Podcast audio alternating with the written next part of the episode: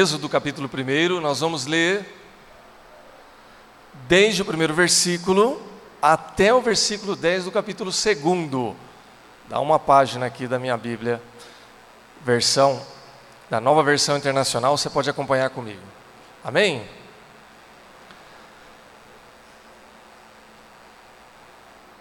O texto diz assim: São estes, pois, os nomes dos filhos de Israel que entraram com Jacó no Egito, cada um com a sua respectiva família: Ruben, Simeão, Levi e Judá, Issacar, Zebulon e Benjamim, Dan, Naphtali, Gad e Aser. Ao todo, os descendentes de Jacó eram setenta. José, porém, já estava no Egito. Ora, morreram José, todos os seus irmãos e toda aquela geração. Os israelitas, porém, eram férteis, proliferaram, tornaram-se numerosos e, torne... perdão, e fortaleceram-se muito, tanto que encheram o país. Então, subiu ao trono do Egito um novo rei, que nada sabia sobre José. Disse ele ao seu povo: Vejam, o povo israelita é agora numeroso e mais forte do que nós. Temos que agir com astúcia, para que não se tornem ainda mais numerosos. E no caso de guerra, aliguem-se aos nossos inimigos, perdão, aliem-se aos nossos inimigos, lutem contra nós e fujam do país. Estabeleceram, pois, sobre eles chefes de trabalhos forçados, para os oprimir com tarefas pesadas. E assim os israelitas construíram para o faraó as cidades celeiros de Pitom e Ramessés. Todavia, quanto mais eram oprimidos, mais numerosos se tornavam e mais se espalhavam. Por isso, os egípcios passaram a temer os israelitas e os sujeitaram à cruel escravidão. Tornaram-lhes a vida amarga impondo-lhes a árdua tarefa de preparar o barro e fazer tijolos e executar todo tipo de trabalho agrícola em tudo, e em tudo os egípcios se sujeitavam, ou sujeitavam à cruel escravidão. O rei do Egito ordenou às parteiras dos hebreus, que se chamavam Sifra e Poá, quando vocês ajudarem as hebreias a dar à luz, verifiquem se é menino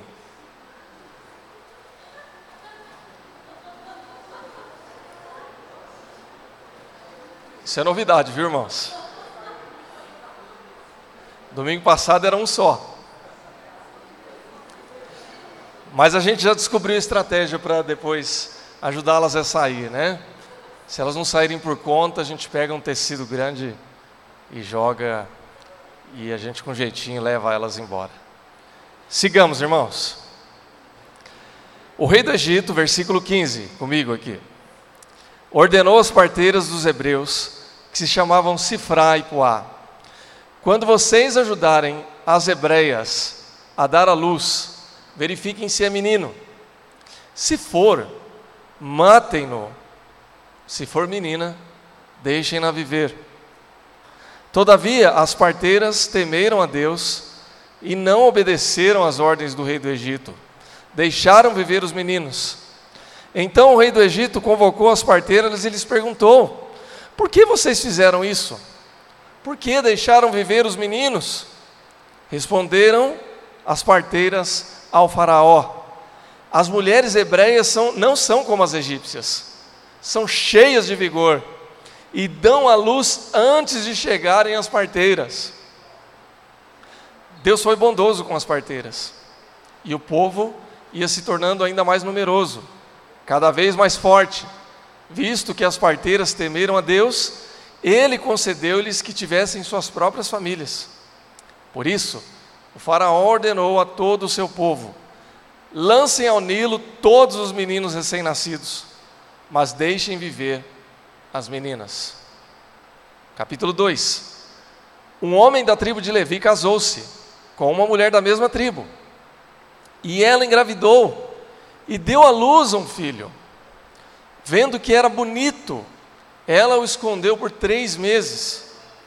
Quando já não podia mais escondê-lo, pegou um cesto feito de junco e o vedou com piche e betume.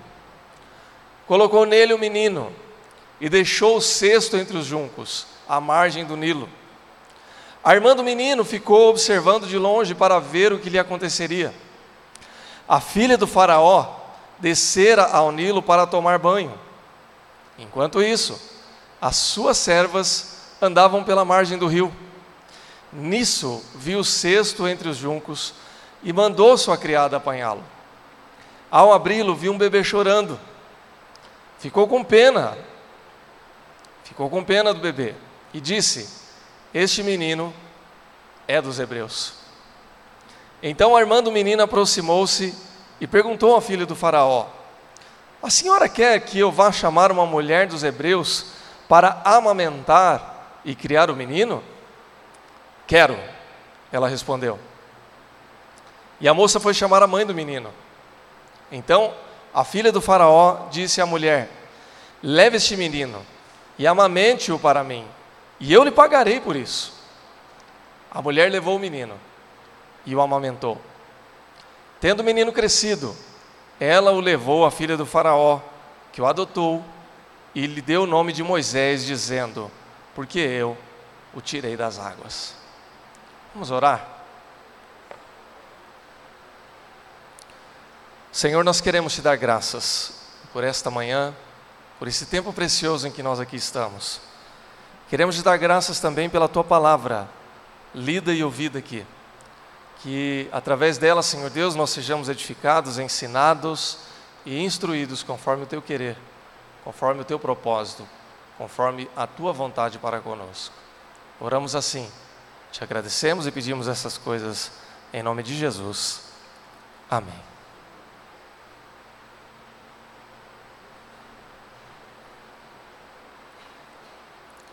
Irmãos e irmãs, esse Segundo domingo do mês de maio, nós iniciamos uma série especial para o mês de maio.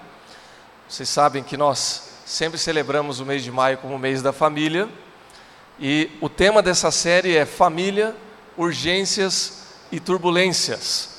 Então, a proposta nesse mês é que nós possamos falar sobre temas relacionados à família e os desafios que nós temos através dos anos aí, nos, nas lutas da vida, com essa temática da urgência, das lutas, das tribulações, das turbulências. E nesse domingo especificamente, nós falamos sobre o tema honra na família dentro dessa temática maior da urgência e das turbulências. De fato, ah, nós temos as nossas lutas, temos naturalmente as nossas alegrias, temos também os nossos dramas. E em todas essas coisas nós cremos que Deus está conosco, que Deus está com a sua família, que Deus está com a sua casa, que Deus está com a sua vida, com a nossa vida. Mas para isso é necessário que nós creiamos, que nós sigamos em frente, que nós andemos com esse Deus Todo-Poderoso. E aí então, meus irmãos e irmãs, quando nós falamos em honra, Muitas e muitas vezes, e especialmente num domingo como hoje, quando nós celebramos o Dia das Mães, muitas vezes vem à nossa memória, quando nós falamos em honra no contexto bíblico, vem, pelo menos à minha mente, o texto de Êxodo 20, 12, que é um mandamento do Senhor, quando ele diz assim: honra teu pai e tua mãe, para que se prolonguem os teus dias na terra, que o Senhor Deus te dá. E esse na verdade, é o primeiro mandamento com promessa. Ou seja, quando nós honramos os nossos pais, ao pai, à mãe, aquele que nos educa, que nos cria, Deus, ele tem promessa para nós. Ele faz com que a nossa vida seja mais próspera, que ela seja mais longa, que ela dure mais tempo. E isso, irmãos, é até uma questão, ah, não apenas no aspecto espiritual, que é um fato, é uma promessa bíblica. Então, o fato de nós honrarmos aos nossos pais faz muito sentido para que nós tenhamos uma vida plena. Mas isso não apenas no aspecto espiritual, mas até no aspecto da lógica, de nós entendermos aquilo que é chamado de sabedoria daquele que nos ama. E quem nos ama, além de Deus, obviamente, que é aquele que demonstrou o seu amor infinito para nós em Cristo Jesus, mas quem vai nos amar mais do que os nossos pais? Do que a nossa mãe? Quem vai ter uma preocupação mais genuína do que aqueles que nos geraram? Então, é natural que, ah, dentro da lógica da vida, os nossos pais tenham mais experiência e queiram nos preservar de coisas não muito agradáveis. Essa semana, e especialmente de ontem para hoje, saiu uma porção de brincadeiras e, e piadas e frases na internet falando sobre o Dia das Mães. Então, ah, eu li algumas, por exemplo, que as nossas mães nos dizem e que vale a pena a gente ouvir e obedecer os seus conselhos. Por exemplo, hoje é o Dia Internacional do quando sair não esquece de levar sua blusa. É ou não é verdade? Não é isso que mãe fala para gente? Ou então, não esquece de levar o guarda-chuva porque vai chover. Mãe, via de regra, irmãos, tem um poder que é uma mistura de Thor com tempestade, né? Nós temos o poder de manipular o tempo e de prever como é que vai ser o tempo. Se a mãe disser para a gente, pode sair com blusa, sai com blusa porque vai esfriar, o que, que vai acontecer? Vai esfriar. Se a mãe chegar e disser, leva o guarda-chuva porque vai chover, o que, que acontece? Chove, irmãos. Não precisa de previsão do tempo, é só perguntar para a mãe. Ela sabe. É assim que funciona. Tem uma frase que minha mãe falava muito para mim, e que muitas vezes eu, cabeça dura, ia para uma outra direção. Ela dizia assim: Eu não gosto que você anda com aquele menino. O que, que eu fazia? Lógico. Né? E o que, que acontecia? Dava problema.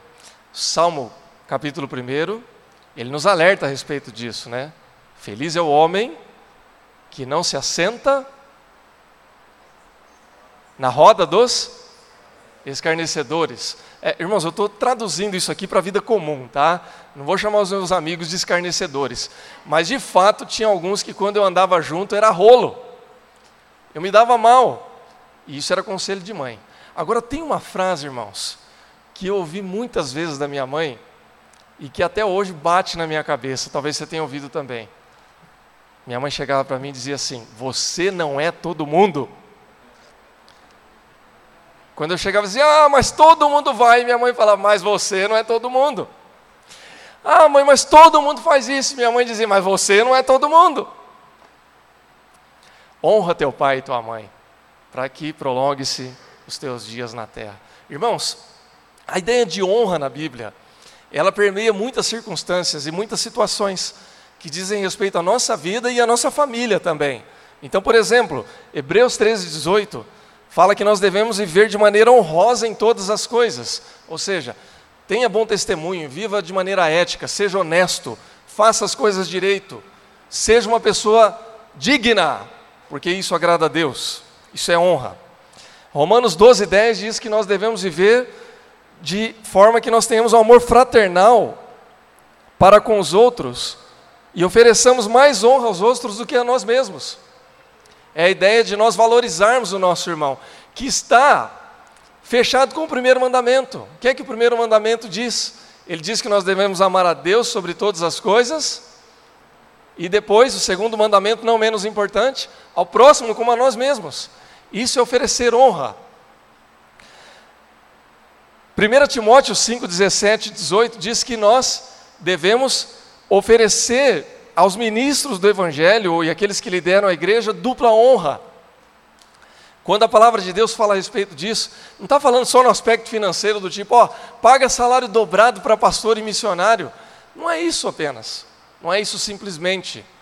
A ideia é que aqueles que sirvam a Deus em todos os ministérios, pastor, missionário, presbítero, diácono, ministro de louvor, que esses que sirvam a Deus com zelo, com esforço, com seriedade, que eles possam ser vistos como pessoas dignas e pessoas que estão, portanto, sendo honradas por Deus para poder conduzir a comunidade.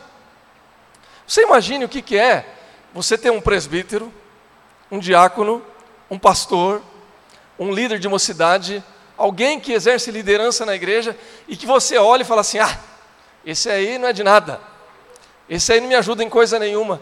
Como é que você quer ser edificado se você não edifica aquele que é o seu líder também? Se no mundo essa lógica funciona, imagine no reino de Deus. Se você está lá na sua empresa e você tem um chefe, você vai rir da cara dele? Você não é doido de fazer isso. Porque ele tem autoridade instituída. Então, isso é o entendimento da honra. E, naturalmente, 1 Timóteo 1,17, ele diz assim que Deus eterno, único, imortal, invisível, é digno de toda honra e glória eternamente. A maior honra de todas deve ser apresentada e dada a Deus. Amém, irmãos? Irmãos, eu já citei isso no domingo passado, vou falar mais uma vez, que diz que até os pássaros louvam o Senhor. Então, não nos preocupemos com os pássaros aqui, deixe eles louvarem a Deus do jeito deles, ok? Ah, há um componente importante ainda a respeito da honra, que é aplicado ao povo de Deus e aqui no nosso contexto, à família do Senhor, que é a ideia de que quando nós andamos com Deus e somos justos e íntegros aos olhos de Deus, Ele nos honra, Ele nos abençoa, Ele derrama sobre nós a sua graça. Isso não tem a ver com mérito, naturalmente, Deus nos abençoa porque Ele nos ama, mas Ele se agrada da nossa fidelidade e da nossa integridade, e isso acaba revertendo em bênção também sobre a nossa vida. Então nós temos, por exemplo, Noé, diz o texto em Gênesis capítulo 6, que ele achou graça aos olhos do Senhor.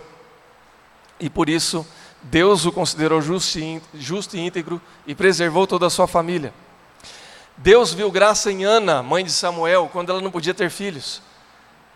E sendo fiel e verdadeira aos olhos do Senhor, agradou-se Deus de Ana e a honrou e lhe deu um filho, que se tornou o grande profeta do Antigo Testamento.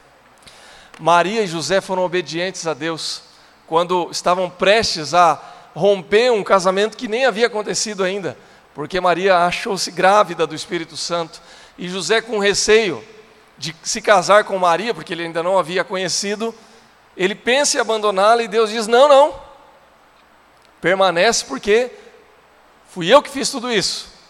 E Maria também, quando é visitada pelo anjo, ela diz aqui: Aqui está a sua serva. Deus abençoou. Deus achou graça da vida daquele casal. Irmãos e irmãs, Deus olha para nós e nos abençoa e nos honra quando nós cremos nele, quando nós permanecemos nele, quando nós confiamos nele. E o texto que nós lemos e ouvimos diz muito a respeito disso. Quando nós vemos a história da mãe de Moisés, de Joquebede, que passa por um conflito terrível por conta do decreto do rei ou do faraó, como estiver aí na sua tradução, em que o seu filho, menino, está prestes a ser morto por um decreto. Que drama é esse? E como lidar com essa situação de preservar o seu filho, de ao mesmo tempo ser fiel a Deus, de confiar em Deus numa situação tão extrema? Quando a gente fala de urgências e turbulências, Nada mais urgente e turbulento do que isso. De que maneira Deus honrou a vida dessa família e como nós podemos aprender também com esse exemplo para entender que Deus honra, Deus cuida de nós, Deus cuida da sua casa, Deus cuida da sua família. Como podemos enxergar a ação de Deus numa situação como essa? Primeiramente, irmãos, Deus nos honra quando nós fazemos o que é correto.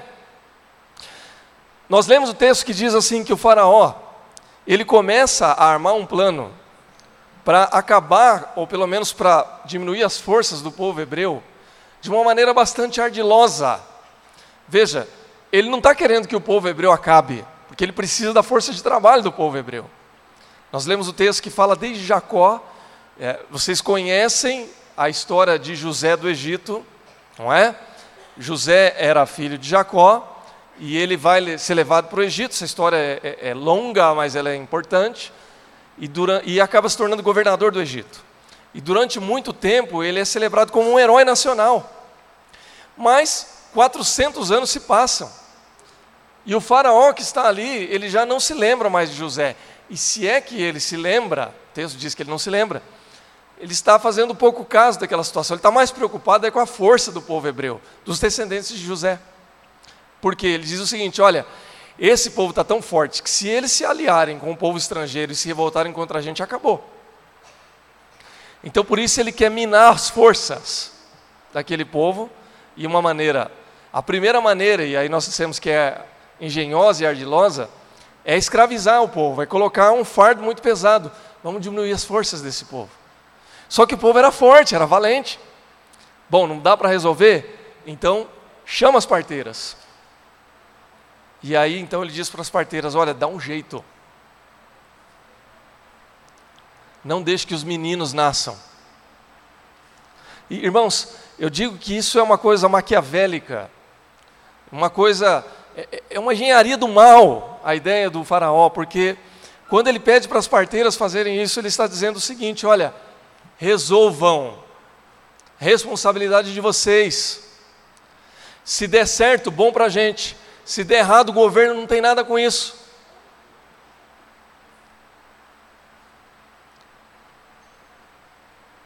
Eu não quero me envolver, eu não quero me comprometer, eu não quero que a minha popularidade seja queimada. E finalmente, quando essa estratégia não funciona, então aí ele abre o jogo. E ele dá a ordem, diz: Olha, que todos os meninos nascidos do povo hebreu sejam lançados do rio Nilo. Irmãos e irmãs, muitas e muitas vezes nós somos oprimidos, apertados, tentados a esmorecer e a deixar de fazer aquilo que é correto na nossa vida cristã, na nossa família, na nossa casa, no nosso testemunho de vida, por conta daquilo que a sociedade muitas vezes vai colocando como pequenas armadilhas para que a gente vá cedendo e cedendo e cedendo, até que chegue ao ponto em que a gente aceite aquilo que não é bom. Irmãos, nenhuma crise ética, moral, emocional, em qualquer esfera que seja, ela acontece da noite para o dia. Nenhum casal se separa da noite para o dia. As coisas vão acontecendo. Nenhum marido trai da noite para o dia. Ninguém sai de casa falando, hoje eu vou trair. Hoje me segura porque eu estou solto. O cara vai lá, primeiro ele consome pornografia, depois ele começa a, a, a entrar na roda das piadas do trabalho ali, falar de mulher.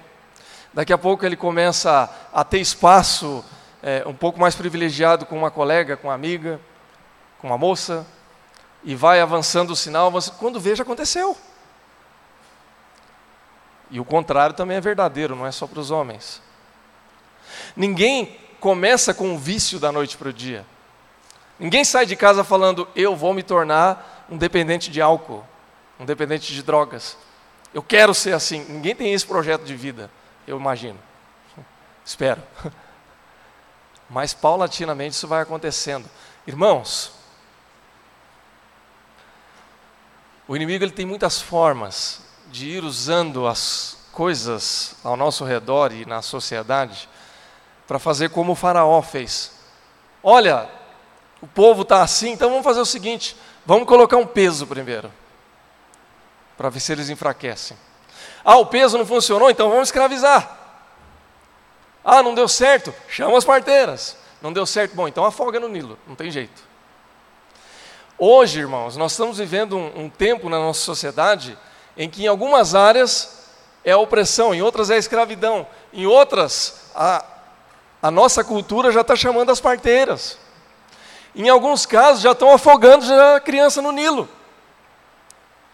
Tem música, eu usei o exemplo aqui da família, dos casais, da traição. Tem música que já fala claramente disso, o pessoal canta, achando a coisa mais linda.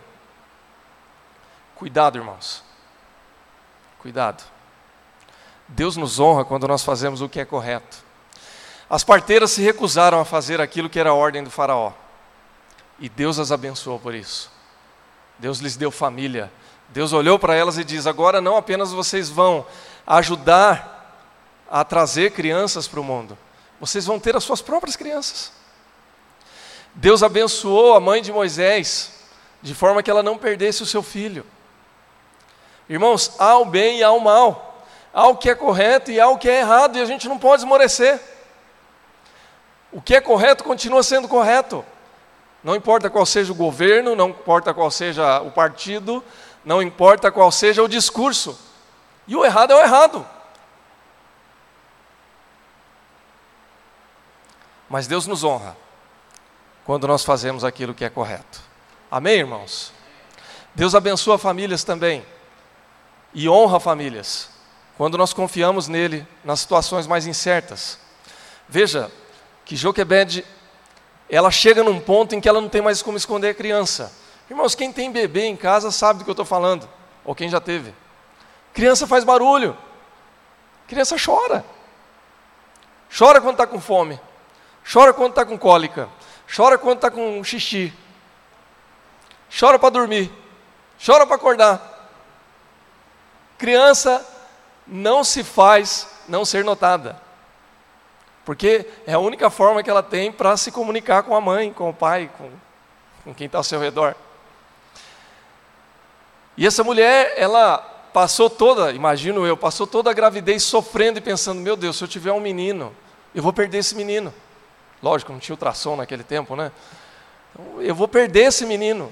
Se vier um menino, uma menina, está tudo bem, ela já tinha Miriam, poderia vir outra menina. Mas e se vier um menino? E veio. Como é que faz?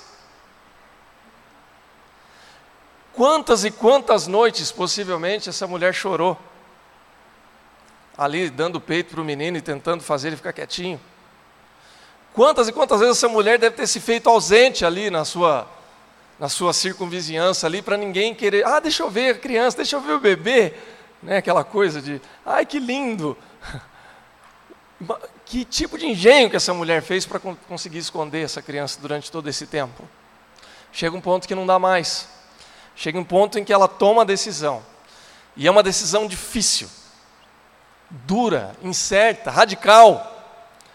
De preparar um cesto, colocar essa criança. Bom, já que o faraó mandou colocar no, nas águas do rio Nilo, eu vou colocar. Mas vai ser do meu jeito. Vai ser confiando em Deus. Eu não vou folgar o meu filho. Eu vou preparar uma proteção para ele. E está nas tuas mãos, Senhor. É o Senhor que vai cuidar.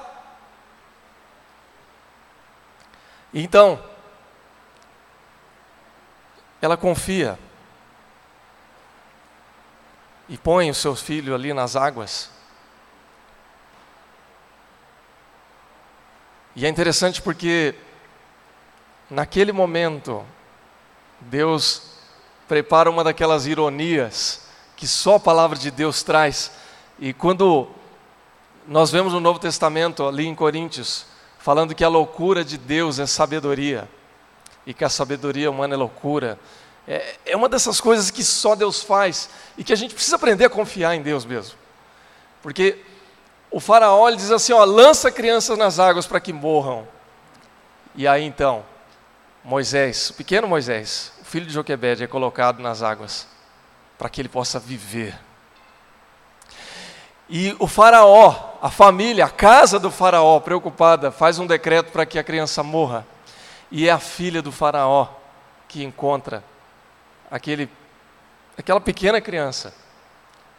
E é para a casa dela, para a casa do faraó, que aquela criança vai ter a sua vida.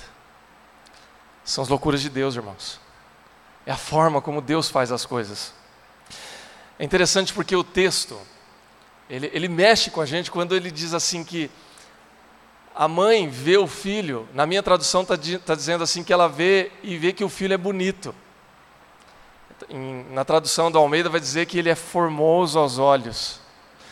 A questão, irmãos, é a seguinte: qual filho que não é bonito para sua mãe? Quando você chega lá na escola para buscar o seu filho, aqueles que são pais, qual é o filho mais bonito? Qual é a criança mais bonita? É a sua. Irmãos, eu me lembro quando nasceu a Laura. Ah, nasceu lá em Minas, meus filhos são mineiros. E ah, eu peguei, logo após o parto, eu já peguei ela no colo, mas ela não tinha passado por, pelo banho ainda. Depois eles dão um banho e colocam ali na, na incubadora. E eu fiquei ali no vidro, ali olhando aquela criança, aquela bochecha rosada, gordinha, aquela boquinha vermelha que parecia um morango. Eu fiquei olhando ali, mas eu fiquei congelado. Eu fiquei parado ali, eu não, não tinha reação. Porque aquilo para mim era a coisa mais linda que eu, que eu tinha visto na minha vida. Eu sei que para o seu filho é a mesma história. com Gabriel foi a mesma coisa, aquela criança branca. Eu, eu achei que ele era albino, porque ele era tão branco, que o, a sobrancelha e os cílios eram brancos, o cabelo era tão loirinho que parecia branco. Mas era a coisa mais perfeita que Deus tinha dado. Irmãos, quando você tem um filho, é como se você recortasse um pedaço do seu coração e colocasse ali fora para ele bater do lado de fora. E agora você vai ter que cuidar. E para cuidar, você está disposto a morrer. Como é que a mãe de Moisés não, não correria tal risco? E aí, irmãos, num risco desse a gente tem que confiar em Deus. A coisa é tão forte, irmãos, que na verdade é o que Deus fez por nós. Quando Cristo vem para morrer por cada um de nós e ele se entrega na cruz, é a maneira de Deus dizer para o mundo: Eu estou morrendo por vocês. É a única solução, é o único jeito. E Deus, em Cristo Jesus, Ele morre. Para que cada um de nós que Deus olha e diz: Olha, Ele é formoso, Ele é bonito. Não é que a palavra de Deus diz que nós somos feito, a, feitos à imagem e semelhança de Deus. E quando Ele cria todas as coisas, a Bíblia diz que Ele viu que tudo era bom. Então nós fomos criados assim, Deus olha para nós e Ele fala: Olha, é formoso, é bonito. Irmãos, eu acordo todo dia de manhã, olho para o espelho e falo: Deus me acha bonito. E isso me conforta o coração. Mesmo que você não ache. Deus tem uma opinião diferente. Amém, irmãos? Tá salvo, irmão. Tá salvo, viu? Fica na paz. Irmãos, mas nós precisamos confiar. Precisa haver confiança. Quantas e quantas vezes, irmãos, que nós temos um drama em família? Filhos que têm que sair de casa um dia, vão sair para estudar, vão mudar de casa, de cidade, filhos que vão sair para trabalhar, filhos que vão sair para casar. Você cria sua filha com aquele amor, aquele carinho, né? Depois vem o rapaz lá falando assim, ó, vim aqui para namorar ela, um dia eu vou tirar ela da sua casa, viu? Aí você já olha assim, vem cá, vamos conversar aqui, vamos estabelecer algumas diretrizes aqui. Mas não adianta, depois que sair não tem mais jeito. Tem que confiar em Deus, irmãos. Quando nós confiamos em Deus, Deus nos honra. Deus cuida da nossa casa. Deus cuida da nossa família. Amém, irmãos? Deus cuida ainda e honra quando os nossos projetos, eu estou encerrando nesse terceiro ponto, irmãos. Deus honra a nossa família quando nós envolvemos toda a família no mesmo projeto. É interessante porque quando Joquebed vê aquela situação difícil, a mãe de Moisés, ela traça um plano todo engenhoso ali, e naquele plano, irmãos, todos estão envolvidos. O marido, obviamente, tem que saber de tudo aquilo, não dá para fazer tudo isso sem que ele tenha noção. A Bíblia não fala a respeito disso, dizendo que ele sabia ou não sabia, mas nós podemos concluir que sim. E a filha ou a irmã mais velha também está dentro da história. A mãe faz o cesto, prepara tudo e é Miriam que vai lá. É ela que fica cuidando, fica ali escondida atrás dos juncos ali para ver quem que vai achar Moisés. Quando ali a filha do faraó, as servas do faraó chegam e encontram aquela criança, ela aparece. Oi, tudo bem? Estou aqui. E aí, uma outra loucura e sabedoria de Deus é que se o faraó achava que ele era ardiloso, engenhoso, esperto, a família de Moisés era muito mais esperta. Porque ela chega e diz assim para a filha do faraó, para a princesa, olha, se precisar, eu conheço uma hebreia que, olha, é uma mãe de leite sensacional. Precisar eu conheço. Quer que eu levo? Ah, beleza, pode levar. Tem uma mãe de leite melhor do que a mãe do próprio filho? Então leva, e ainda, para ter um bônus, ela diz assim: ó, pode levar, cuida dele até que ele cresça e eu vou pagar você por isso. Olha, irmãos, que coisa boa. Né? Ter a mãe cuidando da gente e alguém pagando ainda para isso, fim. Irmãos, resolveu o problema da família toda. Enquanto a maioria dos hebreus estavam ali sendo oprimidos, escravizados, a mãe de Moisés estava tendo o privilégio de cuidar do seu filho e sendo paga pelo rei do Egito para isso. Irmãos e irmãs, nós não podemos fazer planos em família que não envolvam a família toda. Não adianta eu sonhar com coisas grandiosas para a minha vida e não colocar minha esposa e meus filhos nessa história. Não vai dar certo. Não adianta eu pensar só nos meus filhos e não pensar também no meu casamento. Não vai dar certo. Família é todo mundo ali. É sonhar junto. É fazer planos em conjunto. É abrir mão de algumas coisas em prol da felicidade da família e projetar algumas coisas também em prol da felicidade da família toda.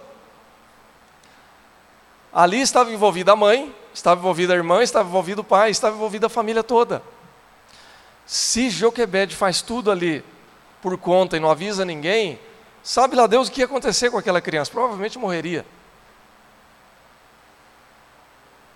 Mas não era o caso.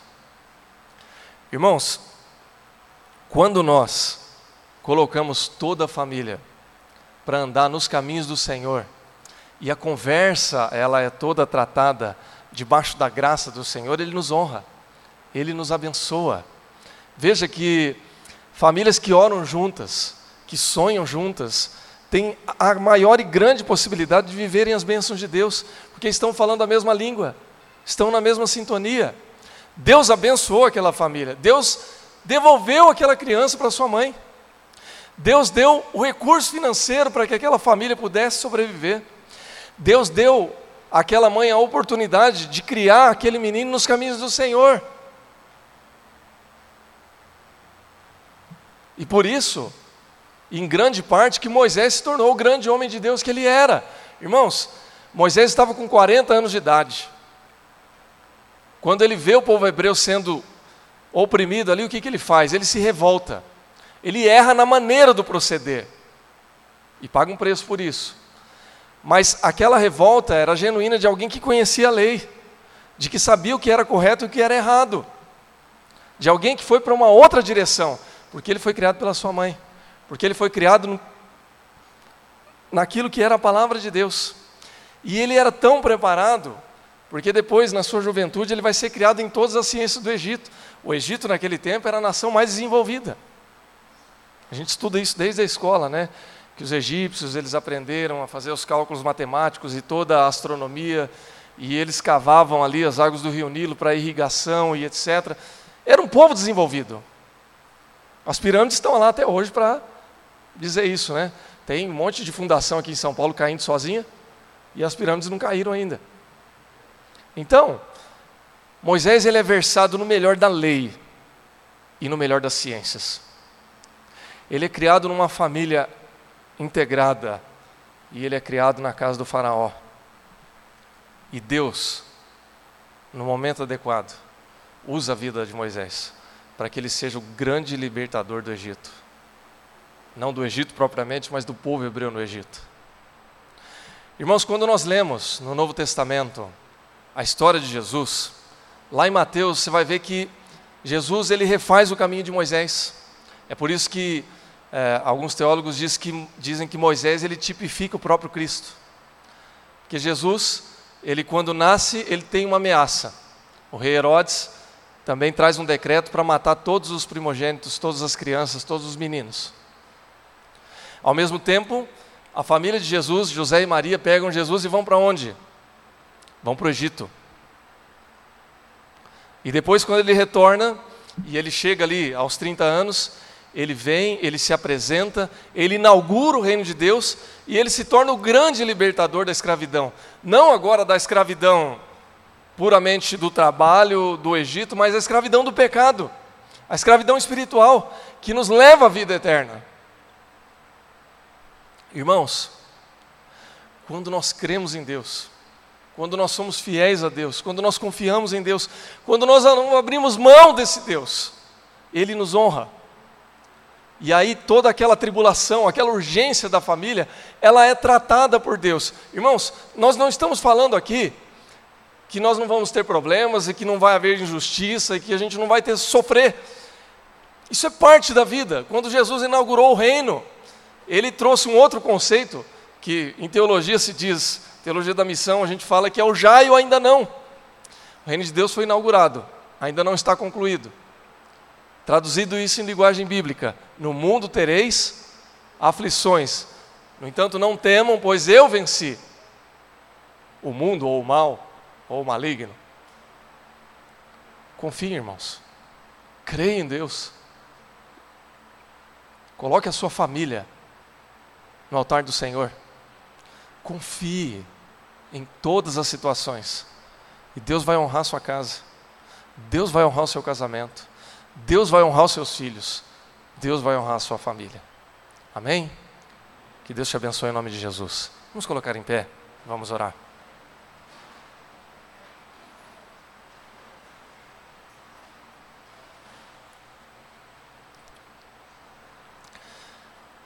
Nós te damos graças, Senhor, e te pedimos em nome de Jesus que o Senhor continue a cuidar das nossas vidas e da nossa família.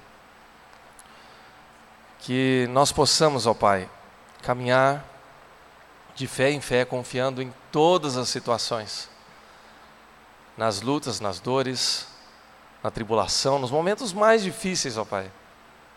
Que nós possamos guardar o nosso coração em Ti que os nossos sonhos, os nossos projetos, eles sejam projetos para toda a família. E que o Senhor esteja nos nossos sonhos, para que nós assim andemos com o Senhor. É a nossa oração. Em nome de Jesus. Amém. A igreja pode se assentar. Sara.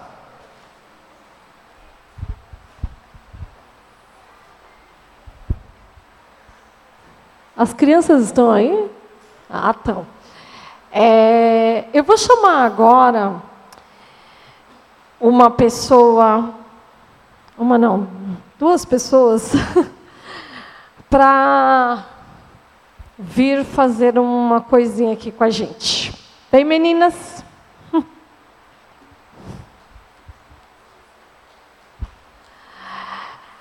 A mãe não sabe, mas eu combinei com elas faz mais de um mês para elas virem cantar uma música do Dia das Mães que a gente oferece para todas. Em especial, as duas estão dedicando para a Isa. A Isa ela é do departamento infantil, ela tem feito muitas coisas para as nossas crianças e é uma maneira da gente estar também, é, não só ela, né, como todas as outras tem muitas mães aqui que trabalham demais. E a gente resolveu fazer uma surpresa para Isa. E para todas também, para as outras mães também, tá? Então, André aí. Ok.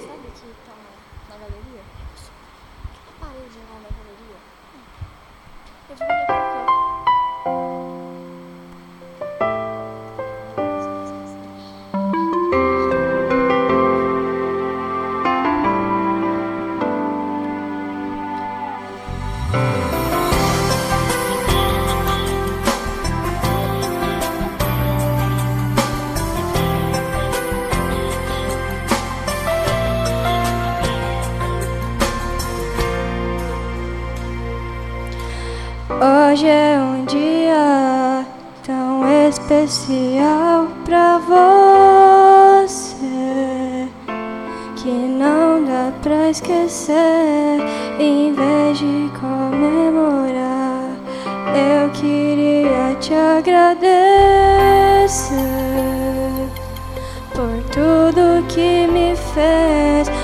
Você me viu nascer, crescer e andar. E a cada passo meu cuidava de mim. Me ensinou tudo que eu sei e muito mais. E agora é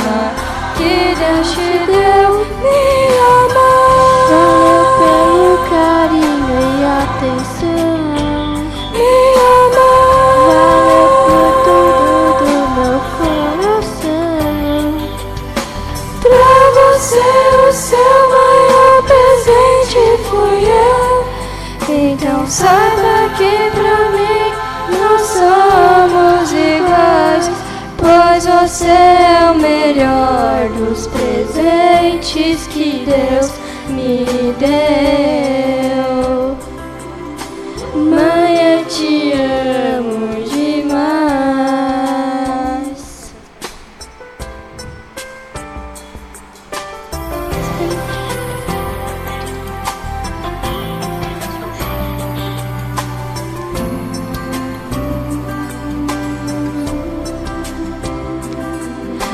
Você me viu nascer, crescer e andar, e a cada passo eu cuidava de mim. Me ensinou tudo que eu sei e muito mais, e agora é hora de dizer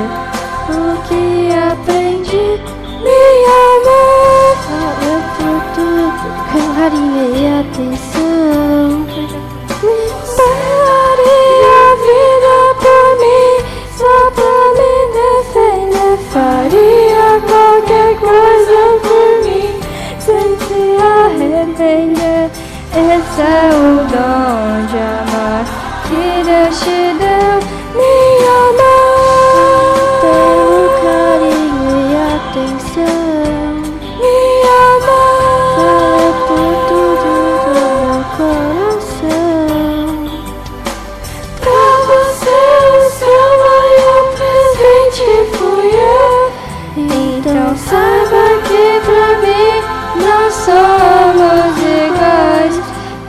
é o melhor dos presentes que Deus me deu. Eu te amo demais.